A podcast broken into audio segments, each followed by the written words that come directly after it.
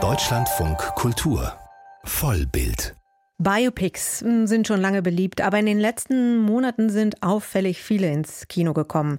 Napoleon beispielsweise oder Ferrari über den Rennwagenfahrer und Hersteller Enzo Ferrari oder Maestro von und mit Bradley Cooper über das Leben von Leonard Bernstein. Der Film ist viermal für die Golden Globes nominiert. Diese Filme sind recht klassisch in dem Sinne, dass die berühmten Männer im Zentrum stehen.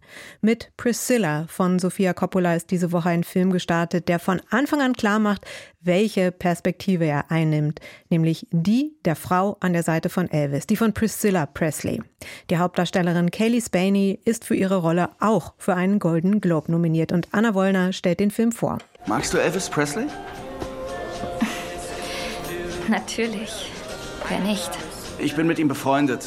Wir sind manchmal bei ihm eingeladen. Er freut sich immer sehr über Leute, die aus der Heimat kommen. Ein junges Mädchen wird in einem Diner auf einer amerikanischen Militärbasis in Deutschland von einem jungen Offizier angesprochen und eingeladen, Elvis kennenzulernen, den King of Rock'n'Roll im Auslandseinsatz, stationiert in Wiesbaden 1959. Elvis ist 24, Priscilla gerade mal 14 Jahre alt.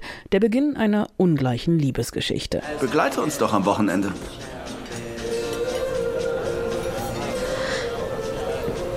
Ich müsste meine Eltern fragen. Alles klar, gut. Na dann, bis dann. Sofia Coppola erzählt in Priscilla anfangs vom klassischen Teenager-Traum, mit einem Star zusammenzukommen. Im Falle von Elvis Presley, dem größten Star seiner Zeit. Von Anfang an ist die Beziehung in Schieflage. Er wird von der ganzen Welt angehimmelt und vergöttert. Sie ist das wohlbehütete Mädchen aus gutem Hause, das die Erlaubnis der Eltern braucht, mit ihm auszugehen und vor allem mit ihm nach Memphis zu ziehen. Und die dann damit leben muss, dass alle Aufmerksamkeit auf ihm liegt. Na gut, wir müssen los. Das ist Sillas Abschlussfeier. Kann ich dich um was bitten? Ich habe mich gefragt, kannst du vielleicht während der Zeremonie draußen warten? Ich befürchte einfach, du würdest den Absolventinnen ansonsten die Schau stehlen. Ja, ja, ja. Daran hatte ich noch, noch überhaupt nicht gedacht. Ich, ich komme nicht mit rein. Ich, ich warte im Auto währenddessen. Dann ist es fast so, als wäre ich dabei. Die Geschichte basiert auf den autobiografischen Memoiren von Priscilla Presley selbst, Elvis and Me, veröffentlicht 1985. Die heute 78-jährige Priscilla hat eng mit Sofia Coppola zusammengearbeitet, ihr private Einblicke gegeben, ohne sich zu sehr einzumischen, wie Coppola im Interview erzählt. Yeah, no, it was the first time where I had to think not only about how, how what I wanted to express, but also für mich war es das erste Mal, dass es nicht nur darum ging, welche Geschichte ich erzählen wollte. Ich habe von Anfang an die Verantwortung gespürt, die Geschichte so zu erzählen, dass sich Priscilla selbst wiederfindet. Und sie hat mir genug Raum gegeben. Sie hat mir vertraut, dass ich das nötige Fingerspitzengefühl mitbringe. Sie war nie am Set oder hat sich anderweitig eingemischt. Sie hat am Anfang sogar gezögert. Sie wollte ihre eigene Lebensgeschichte nicht ausschlachten. Es ist fast 40 Jahre her, dass das Buch erschienen ist. Deswegen war ich froh, dass sie mich ihre Geschichte heute erzählen lässt. So I was really happy that she let me.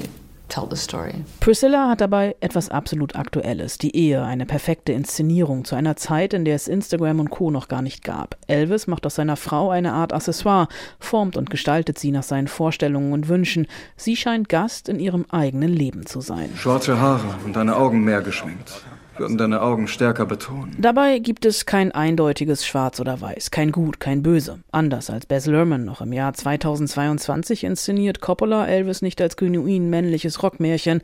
Es ist immer Priscillas Blick, ihre Perspektive, eine Gratwanderung zwischen Mädchentraum und Albtraum, zwischen Emanzipationsgeschichte und Ehedrama. Ein Film über das Leben im goldenen Käfig, wie so oft bei Coppola. Hier ist er nicht das Park Hyatt Hotel in Tokio wie in Lost in Translation, nicht das Chateau Marmont aus Somewhere oder Versailles wie in Marie Antoinette. Hier heißt der goldene Käfig Graceland. Yeah, no, I was aware of that when I read this story. I thought, oh, you know, maybe I Natürlich sind mir die Parallelen bewusst. Es sind immer die gleichen Themen, die mich interessieren. Aber ich will sie variieren. Anders als Marie Antoinette zum Beispiel handelt Priscilla aus eigenem Antrieb, aus eigener Motivation.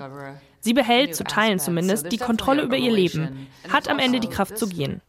Ich war von ihrer Stärke beeindruckt, vor allem für die damalige Zeit. In den frühen 70er Jahren einen sehr berühmten Ehemann zu verlassen, ohne eigenes Einkommen, das muss man erst mal schaffen. Meine Mutter und sie sind die gleiche Generation. Ich wollte mehr über das damalige Rollenbild und Rollenverständnis lernen. Außerdem mag ich Geschichten, die von außen aussehen wie ein Traum, aber bei genauerer Betrachtung die gleichen Probleme aufzeigen wie jedes Leben. Dadurch bekommt die Geschichte für mich etwas etwas Universelles. In any situation have human struggles which we can all relate to and they become universal stories, I hope. Gerade deswegen ergibt es mehr als Sinn, dass der Film komplett ohne die Musik von Elvis auskommt. Denn am Ende ist es ein starker Film über eine einsame Frau im goldenen Käfig, ein Eintauchen in die US-amerikanische Popkultur aus weiblicher Perspektive, ein Film eben über Priscilla.